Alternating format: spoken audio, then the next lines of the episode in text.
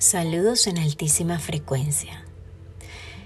Y hoy seguimos honrando, elevando y por sobre todas las cosas agradeciendo el ser maravilloso, real, infinitos, libres y armónicos que somos, como chispas de luz en este universo, forrados en piel.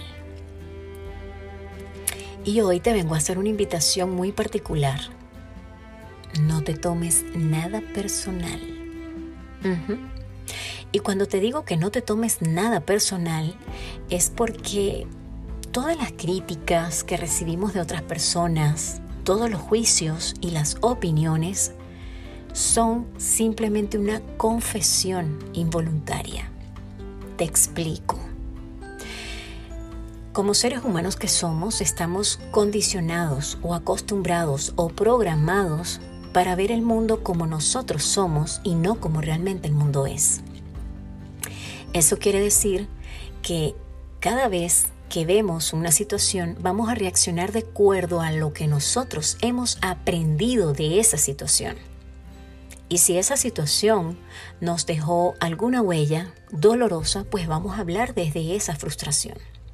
Por ejemplo, te quieres casar y alguien te dice, ay no, ¿y para qué te vas a casar? No vale.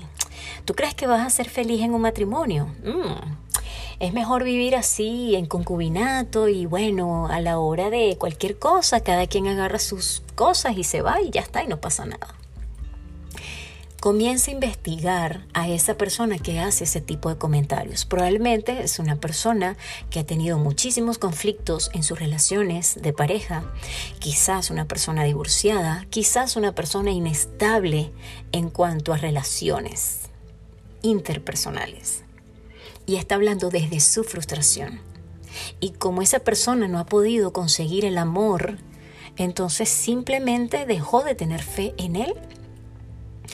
Cuando te propones hacer una dieta y alguien te dice que no vas a poder hacer la dieta, esa persona te está hablando desde su experiencia. Y cuando alguien te dice, lánzate, vas a poder, es porque esa persona ya pasó por ahí y pudo. Y alguien te dirá, pero si yo pude, ¿por qué tú no? Y resulta, señores, que esas son las dos clases de personas con las que nos topamos a diario. Personas que te van a decir, ¿y para qué vas a hacer eso? No. Eso es pérdida de tiempo. Tranquilo, no lo hagas, relájate. Así como estás, estás muy bien. Y otras que te dicen, lánzate. Y si no y si tienes miedo no importa, lánzate con miedo, lánzate al vacío, que tú vas a ver que te va a ir bien. Si yo pude, tú también puedes. Y hoy te voy a dejar eso de tarea. ¿Qué tal si hoy, bueno, solo por hoy, o mejor aún, si a partir de hoy comienzas a hacer una pequeña lista de todas las cosas que has querido hacer y no has hecho porque otras personas te han limitado? ¿Cuántas cosas has dejado de hacer porque otros juicios, comentarios, opiniones te han quitado a ti la ilusión, las ganas o la motivación para hacer lo que has querido hacer? Y ahora viene la parte más cruda de esta tarea. Comienza a analizar cuántas veces tú has sido limitante para otros ¿Cuántas veces tú has dicho a otros, no, ¿para, ¿para qué vas a hacer eso? Quédate así como estás. ¿Y qué tal si a partir de hoy comenzamos a creernos el ser maravilloso que somos? Señores, somos hechos a la imagen y semejanza de la máxima energía creadora de todo lo que existe en este universo. Y en este multiuniverso, eso quiere decir que estamos diseñados para crear la realidad que se nos dé la gana, para alcanzar lo que queramos, para hacer y realizar cualquier tipo de retos, para alcanzar todas las posibilidades habidas y por haber, y para construir. Pero elegimos destruir, elegimos descrear, elegimos estancar, elegimos escuchar para limitarnos y no para ser libres.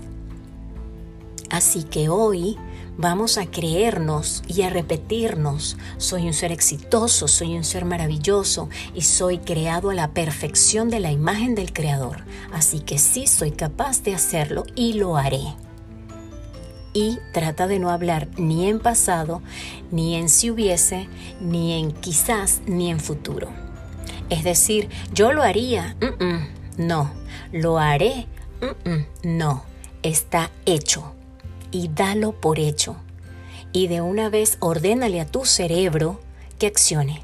Porque te recuerdo que nuestra máquina perfecta, llamada cerebro, trabaja a partir de órdenes. Así que tú escoges cómo vivir la vida desde hoy en adelante. Sumido en la queja y en el lamento por todas las cosas que no has podido realizar o asumir el ser maravilloso y creador que eres y darle la orden a tu cerebro de accionar y comenzar a crear. Se les quiere infinito, se les quiere con la vida y se despide de ustedes con muchísimo cariño. Oralis Navas, Proyecto Rich.